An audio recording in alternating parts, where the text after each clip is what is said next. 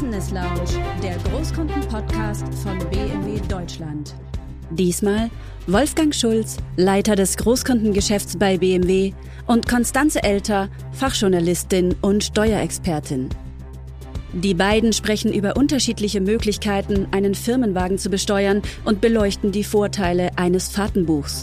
Man hat meistens die Wahl zwischen ich belege dem Finanzamt etwas ganz konkret für meinen individuellen Einzelfall und kann dann steuerlich vielleicht besser dastehen. Oder ich nutze eine Pauschale, bekomme dann aber vielleicht nicht so ganz viele steuerliche Vorteile. Das Fahrtenbuch kann tatsächlich steuerliche Vorteile haben.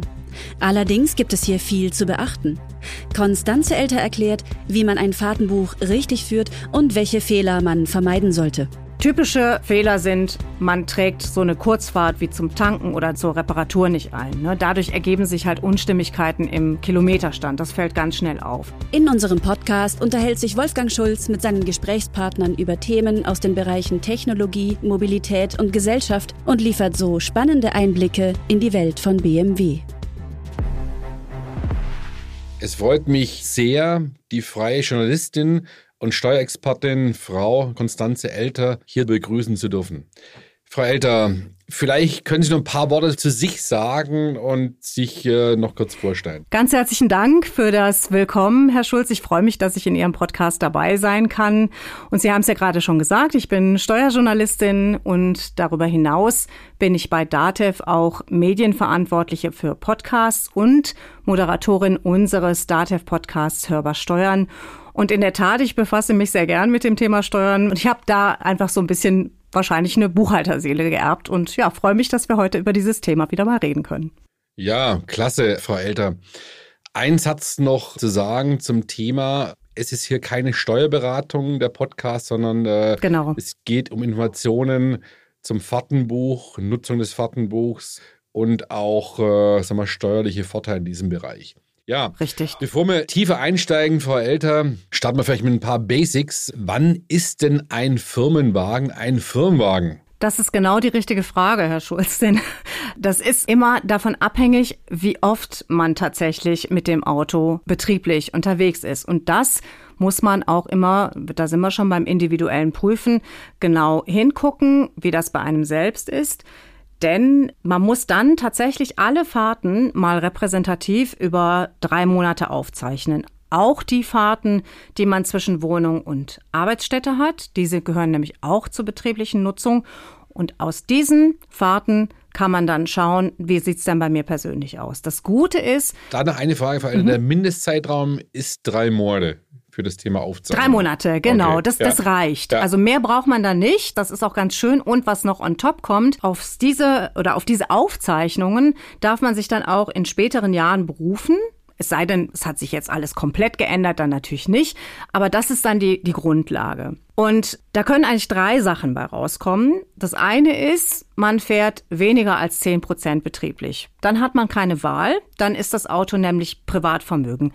Steuerlich heißt das notwendiges Privatvermögen. Das müssen wir jetzt nicht weiter definieren. Das ist dann halt einfach so. Man hat dann keine Entscheidungsmöglichkeit. Die Konsequenz ist, man muss die geschäftlichen Fahrten mit der Reisekostenpauschale von 30 Cent pro gefahrenen Kilometer abrechnen in der Steuererklärung. Die zweite Möglichkeit ist, dass man das Auto betrieblich so zwischen 10 und 50 Prozent nutzt und dann, das heißt dann, um auch da mal einen Terminus technicus einzuwerfen, dann ist es gewillkürtes Betriebsvermögen, bedeutet, man darf es selbst entscheiden ob das Auto jetzt ins Firmenvermögen, ins Betriebsvermögen hinüberwechselt oder nicht. Ob das gut ist oder nicht, das ist von vielen Faktoren abhängig und da können wir vielleicht nachher nochmal drauf gucken. Und das sollte man auf jeden Fall auch gut überlegen, für welche Seite man sich da entscheidet. Die dritte Variante ist, das kann man sich schon fast denken, betriebliche Nutzung mehr als 50 Prozent. Auch da hat man wiederum keine Möglichkeit, selbst zu entscheiden, denn dann ist es notwendiges Betriebsvermögen. Und das ist natürlich bei allen Arbeitnehmern der Fall, die einen Dienstwagen aus der Firmenflotte nutzen. Da ist es in der Regel so, die nutzen ihren Firmenwagen mehr als 50 Prozent betrieblich. Verstanden, ja. Jetzt ist man ja im Rahmen von Business Trips auch viel international unterwegs. Was Sie aktuell geschildert haben, Frau Elter, betrifft es auch Fahrten dann äh, ins europäische Ausland? Alles das, was betrieblich ist. Also angenommen, ich fahre jetzt in eine andere Niederlassung nach Österreich zum Beispiel. Das ist hier von meinem Standort in Nürnberg, wie von Ihrem Standort in München aus, so das naheliegende. Oder in die Schweiz. Dann ist es natürlich eine betriebliche Fahrt. So, jetzt hat man dann vielleicht aber noch so ein Wochenende dazwischen, wo man vielleicht äh, privat irgendwie noch einen Ausflug macht. Das wäre dann eine private Unterbrechung. Das müsste man dann, wenn wir dann nachher nochmal zum Fahrtenbuch kommen, dann dann genau aufzeichnen. Also sprich, durchaus möglich, klar. Ne, man muss dann aber wirklich sehr genau hingucken, wenn man, und deswegen muss man das Fahrtenbuch ja auch so genau führen. Denn da guckt das Finanzamt gerade, wenn man so, was weiß ich, so eine Woche in so ein, in der Nähe eines Skigebiets vielleicht auch unterwegs ist, ob da denn wirklich auch ein betrieblicher Anlass dabei war oder nicht. Das sind halt so die Klassiker, die dann auch bei Betriebsprüfungen dann gerne mal auffallen. Okay, ja. Um es jetzt nicht zu sehr zu komplizieren, bleiben wir wieder in Deutschland zum ja. Thema Versteuerungsmethoden. Es gibt ja genau. diese pauschale Versteuerung, die 1%-Methode. Mhm. Was versteht man konkret darunter und äh, wann lohnt sich diese 1%-Regelung? Also im deutschen Steuerrecht ist es eigentlich grundsätzlich so, das mögen viele immer nicht glauben, dass es auch viele Pauschalen gibt, aber doch hat man. Man hat meistens die Wahl zwischen ich belege dem Finanzamt etwas ganz konkret für meinen individuellen Einzelfall und kann dann steuerlich vielleicht besser dastehen. Oder ich nutze eine Pauschale bekomme dann aber vielleicht nicht so ganz viele steuerliche Vorteile. Und diese 1%-Methode ist so eine Pauschale. Da wird halt geguckt, okay, beziehungsweise das Finanzamt sagt, naja, also du wirst deinen Firmenwagen, selbst wenn du den jetzt zu mehr als 50 Prozent nutzt, in Klammern, das ist die Voraussetzung, um diese Pauschale überhaupt nutzen zu dürfen. Selbst wenn dem so ist, wirst du ja hin und wieder vielleicht in dieses Skigebiet oder aber, was weiß ich, mal zum Einkaufen fahren, irgendeine private Fahrt machen zum Arzt oder was auch immer. Und das lässt sich das Finanzamt in Anführungszeichen bezahlen, also den Steuervorteil, den möchte es dann wieder zurückhaben. Und das wird dann auch hier wieder ein Terminus technicus als fiktive Einnahme behandelt. So, wie geht das nun genau? Ich versuche es möglichst äh, einfach zu halten. Es ist auch relativ einfach. Man nimmt einfach monatlich ein Prozent ähm, des Brutto-Neuwagen-Listenpreises und das Doofe ist, dass das völlig unabhängig ist von dem Fahrzeug, das man hat. Also egal, ob man jetzt ein altes Fahrzeug hat oder ein neues, ein gebrauchtes oder ein schon abgeschriebenes, das ist immer ein Prozent vom Brutto-Neuwagenlistenpreis. Und das muss man dann halt versteuern als fiktive private Einnahme. Und das ist es mehr oder weniger. Es gibt noch so ein paar Details, aber das ist es mehr oder weniger. Prima, ja, jetzt haben wir mal so die Basics zum Thema Firmenwagen, Versteuerung auch besprochen. Gehen wir mal konkret zum äh, Fahrtenbuch, mal unabhängig ob elektronisch oder auch manuell geführt. Mhm. Können Steuersparvorteile damit ausgewiesen werden? Also, wie ich ja gerade schon sagte, das ist immer eigentlich eine gute Empfehlung und in Deutschland ja sowieso etwas, was wir alle gerne machen, dass wir unseren individuellen Einzelfall angucken lassen wollen vom Finanzamt. Und es ist in der Tat so, das Fahrtenbuch macht mehr Arbeit. Aber meine individuelle Situation wird dadurch wesentlich besser abgebildet. Und es ist vor allen Dingen dann empfehlenswert, wenn man den Firmenwagen wirklich nur selten privat nutzt und häufig betrieblich und schrägstrich oder wenn das Auto schon älter ist oder wenn man halt einfach bei seinem Wagen, den man hat, jetzt einen sehr hohen Bruttolisten-Neupreises hat. Warum auch immer der jetzt so hoch festgelegt ist. Das sind so drei Kernelemente, wo man auf jeden Fall sagen kann, da lohnt sich ein Fahrtenbuch. Ganz wichtig, man darf jetzt nicht so mal ausprobieren, so zumindest nicht innerhalb eines Jahres hin und her wechseln. Wenn man sagt, okay, ich führe jetzt ein Fahrtenbuch, dann muss ich das während des ganzen Jahres führen, ansonsten ist es nicht ordnungsgemäß. Und man muss halt sehr, sehr stark darauf achten, was man da nun mit dem Fahrtenbuch macht. Denn es gibt zwar keine gesetzliche Definition, witzigerweise, für das Fahrtenbuch, aber es gibt ganz viele Gerichtsentscheidungen zu dem Thema, die jetzt sehr starke und sehr strikte Richtlinien entwickelt haben. Ja, viele Firmenwagennutzer nutzen ja elektronische Fahrtenbücher. Haben Sie da auch Beispiele oder Benchmarks, wo Sie sagen, ja, dieses elektronische Fahrtenbuch ist äh, sehr gut und sehr pragmatisch in der Nutzung? Was man vielleicht noch vorweg schicken muss, ist, dass ein elektronisches Fahrtenbuch, egal welcher Herkunft oder welcher Hersteller oder welcher Art. Es gibt da ja auch unterschiedliche fest verbaute Apps und so weiter. Auch immer, für was auch immer man sich da entscheidet, es muss auf jeden Fall die gleichen Kriterien wie ein normales Fahrtenbuch erfüllen. Das ist ganz, ganz wichtig. Egal ob elektronisch oder Papier, also diese klassischen kleinen Bücher, die es so gibt. Das muss auf jeden Fall das Gleiche sein. Das heißt, wenn man das nochmal kurz äh, zusammenfasst, die Aufzeichnungen müssen zeitnah, wie man so schön neudeutsch sagt, also sprich so schnell wie möglich, am besten bevor man aus dem Auto aussteigt. Bei einem elektronischen ist das natürlich in aller Regel gegeben.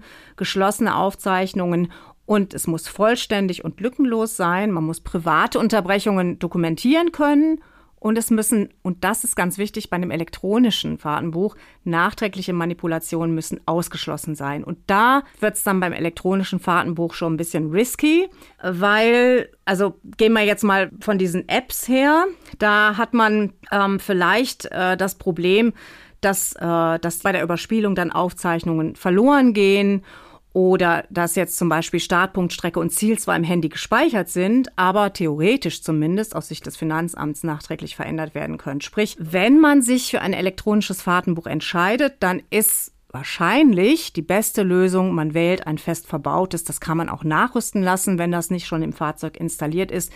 Diese Fahrtenbücher ermitteln dann per GPS die jeweilige Position des Fahrzeugs und berechnen das Ganze dann und lesen die Kilometerstände dann auch direkt über die Bordelektronik aus und sammeln halt Daten zu jeder Fahrt. Und das Gute ist, das wird in einem Speicher oder sogar auf einem Server gesichert, sodass man da Manipulationen ausschließen kann. Mhm. Sie sprachen an zeitnahe Aufnahme. Gibt es da Limits? Das heißt, äh, reicht ein Tag danach noch? Es sind zwei Tage kritisch? Also sagen wir mal so, gucken wir da vielleicht nochmal zurück zu den handgeschriebenen Fahrtenbüchern, weil da gibt's jede Menge wirklich sehr schöne Gerichtsentscheidungen zu. Also für die Betroffenen wahrscheinlich nicht schön, aber so für uns als Anschauungsmaterial. Da hat's tatsächlich auch Leute gegeben, die haben sich dann am Ende des Jahres oder immer zu einem, vielleicht sogar zu einem Quartal hingesetzt und haben dann aufgeschrieben. Und dann sagen dann die Prüfer, nö, das ist ja immer der gleiche Stift oder es ist immer die, es ist definitiv an einem Tag geschrieben, weil es ist der gleiche Schriftschwung. Das ist, das klingt irgendwie erstmal ein bisschen verrückt, aber man sieht es tatsächlich. Und deswegen ist der Tipp eines jeden Steuerberaters am besten schon direkt nach der Fahrt, vielleicht so, dass das Fahrtenbuch immer auf den Beifahrersitz legen oder ins Handschuhfach, dann sieht man es nicht, dann denkt man vielleicht nicht dran, aber spätestens am Ende des Tages. Also es gibt da jetzt nicht so die, die, die Benchmark, dass man sagt, so, du musst das jetzt aber nach, nach einem Tag machen und ansonsten reißt dir der Betriebsprüfer den Kopf ab. Aber je länger es zurückliegt, umso mehr sagt dann der Betriebsprüfer, der möglicherweise kommt, ah, ah, das, das kann ja Gott weiß was gewesen sein. Ne? Also das ist manipuliert worden. Also bei manueller Aufnahme. Das ist, das ist halt das Kritische. Ja, wenn es noch schön äh, frisch auch abgespeichert im Kopf ist. Ja. Genau, genau. Ja. Und man kann dann zum Beispiel, das ist auch ganz, ganz interessant, wenn man selber dann denkt, ach komm mal, da warst du doch in einem Stau und jetzt musst du das aber vielleicht nochmal, dann kann man das vielleicht auch mit dem Routenplaner nochmal belegen. Also immer, wenn man,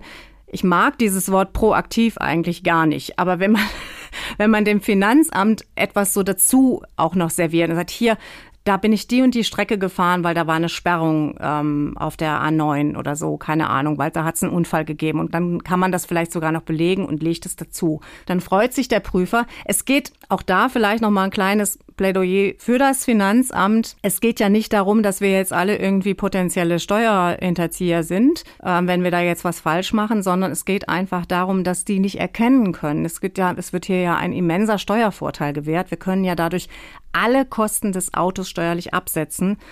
Und wenn man da jetzt nicht so genau, also ich meine, der Finanzbeamte weiß ja nicht so genau, was da in jedem Auto gelaufen ist. Insofern braucht er dann natürlich ein bisschen was an die Hand. Also da vielleicht, ich, aber ich kriege keine Provision vom Finanzamt, aber da vielleicht einfach auch mal ein bisschen um Verständnis geworben. Verstanden, ja. Wenn ich das Fahrtenbuch jetzt führe, mhm. auf was sollte ich aufpassen? Also was, was, äh, es gibt so ein paar Sachen, die ähm, die auch bei Betriebsprüfungen gerne mal auffallen. Eine hatte ich ja gerade schon äh, beschrieben, denn die Mitarbeiter des Finanzamts, die gucken nicht nur auf das Fahrtenbuch, sondern auch auf andere Unterlagen, also klassisch zum Beispiel Tankbelege, Parkquittungen, Kalender und eben Routenplaner. Ähm, und da muss man wirklich sehr genau hinschauen. Also man kann nicht immer sagen, ah nee, das, das habe ich jetzt aber nicht gesehen.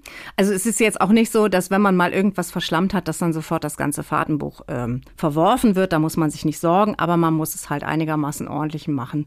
Typische Fehler sind, man trägt so eine Kurzfahrt wie zum Tanken oder ne, zur Reparatur nicht ein. Ne? Dadurch ergeben sich halt Unstimmigkeiten im Kilometerstand. Das fällt ganz schnell auf. Oder eben dieses Schriftbild, was halt über längere Zeit sehr, sehr einheitlich ist, lässt halt darauf schließen, dass man es eben nicht sofort nach der Fahrt eingetragen hat. Oder auch schon passiert, dass in einer Woche sich betriebliche Fahrten in einem Umfang von mehreren tausend Kilometer angesammelt haben, aber es gibt keinen Tankbeleg dafür. Also wie soll das gehen? Und da sagt dann der Prüfer, hm, da fehlt irgendwie was. Und um es noch ein bisschen kleiner wieder zu drehen, die Kilometerstände im Fahrtenbuch und auch Werkstattrechnungen weichen voneinander ab. Das kann natürlich mal passieren, aber da sollte man selber auch einen Blick drauf werfen. Das wirklich, wenn man das Auto in die Werkstatt fährt, sich zur Gewohnheit machen, wie ist jetzt der Kilometerstand, wenn ich hier auf dem Parkplatz fahre? Ich gebe den an und ist der auch wirklich so in der Werkstattrechnung so wiedergegeben? Und da vielleicht auch noch eine Sache. Natürlich ist das so ein bisschen, kann so ein bisschen ungenau sein. Das basiert dann meistens nicht auf dem tatsächlich abgelesenen Wert. Auch diese fehlende Übereinstimmung rechtfertigt jetzt als Einzelsache noch nicht den Schluss, dass das Fahrtenbuch fehlerhaft ist. Ne?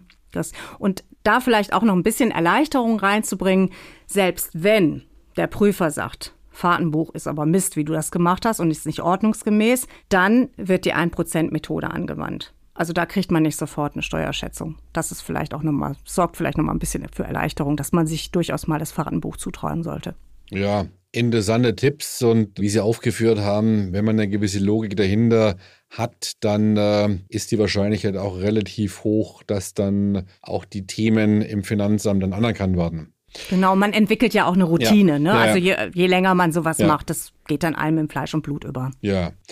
Gut, es werden ja aktuell auch immer mehr Elektrofahrzeuge gekauft. Zum einen vollelektrische Fahrzeuge, zum anderen aber auch äh, Plug-in-Hybrid-Fahrzeuge. Wie sieht es denn dort aus 2023 zu steuerlichen Veränderungen und auch zum Thema generelle Versteuerung? Also Sie haben es schon richtig gesagt, in diesem Jahr ähm, wird sich leider einiges ändern. Also sagen wir mal so, seit Anfang 2020 war es so, dass Fahrer eines elektrischen Firmenwagens einige zusätzliche Vorteile hatten.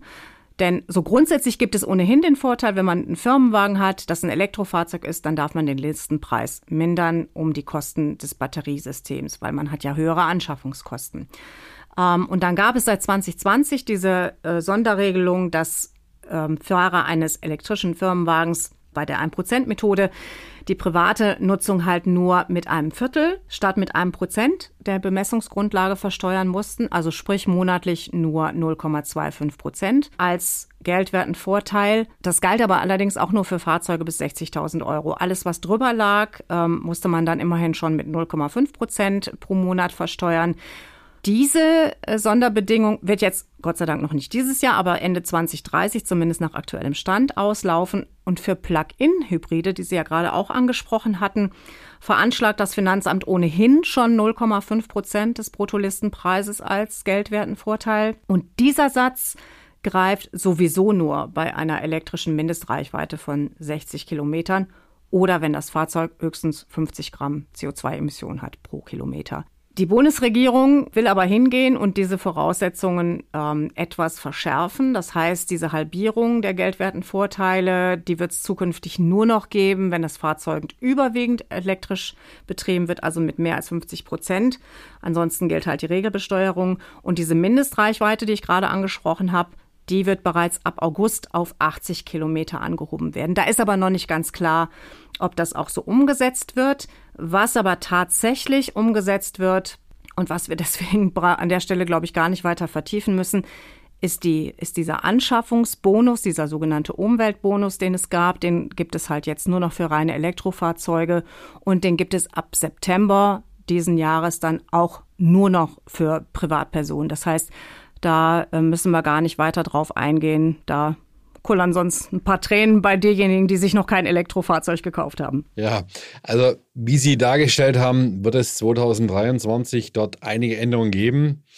Und insgesamt ist es ein sehr komplexer Sachverhalt, wo Sie aber wirklich sehr anschaulich jetzt auch dargestellt haben. Für mich als Fazit ergeben sich eigentlich vier Punkte. Punkt eins, die 1%-Regelung lohnt sich gar nicht immer. Punkt zwei, das Fahrtenbuch kann steuerlich sinnvoller sein, muss es aber nicht.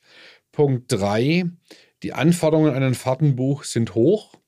Und letzter Punkt, und ich denke, das passt auch gut zum Steuerrecht, der individuelle Fall muss immer geprüft werden. Das kann ich absolut nur unterschreiben. Frau Elter, recht herzlichen Dank. Äh, würde ich für die interessanten Einblicke zum Thema Fahrtenbuch und auch Steuerrecht. Äh, Sie haben das wirklich toll geschildert. Recht herzlichen Dank dafür. Sehr gerne und äh, im Sinne unseres heutigen Themas sage ich weiterhin gute Fahrt. Besten Dank, Elter. Das war eine neue Folge unseres Business Lounge Podcasts. Wenn Ihnen die Folge gefallen hat, teilen Sie sie und abonnieren Sie Business Lounge auf der Podcast-Plattform Ihrer Wahl. Haben Sie Feedback oder Wünsche für weitere Themen in unserem Podcast? Dann schreiben Sie gern einen Kommentar oder senden Sie uns eine E-Mail an businesslounge@bmw.de.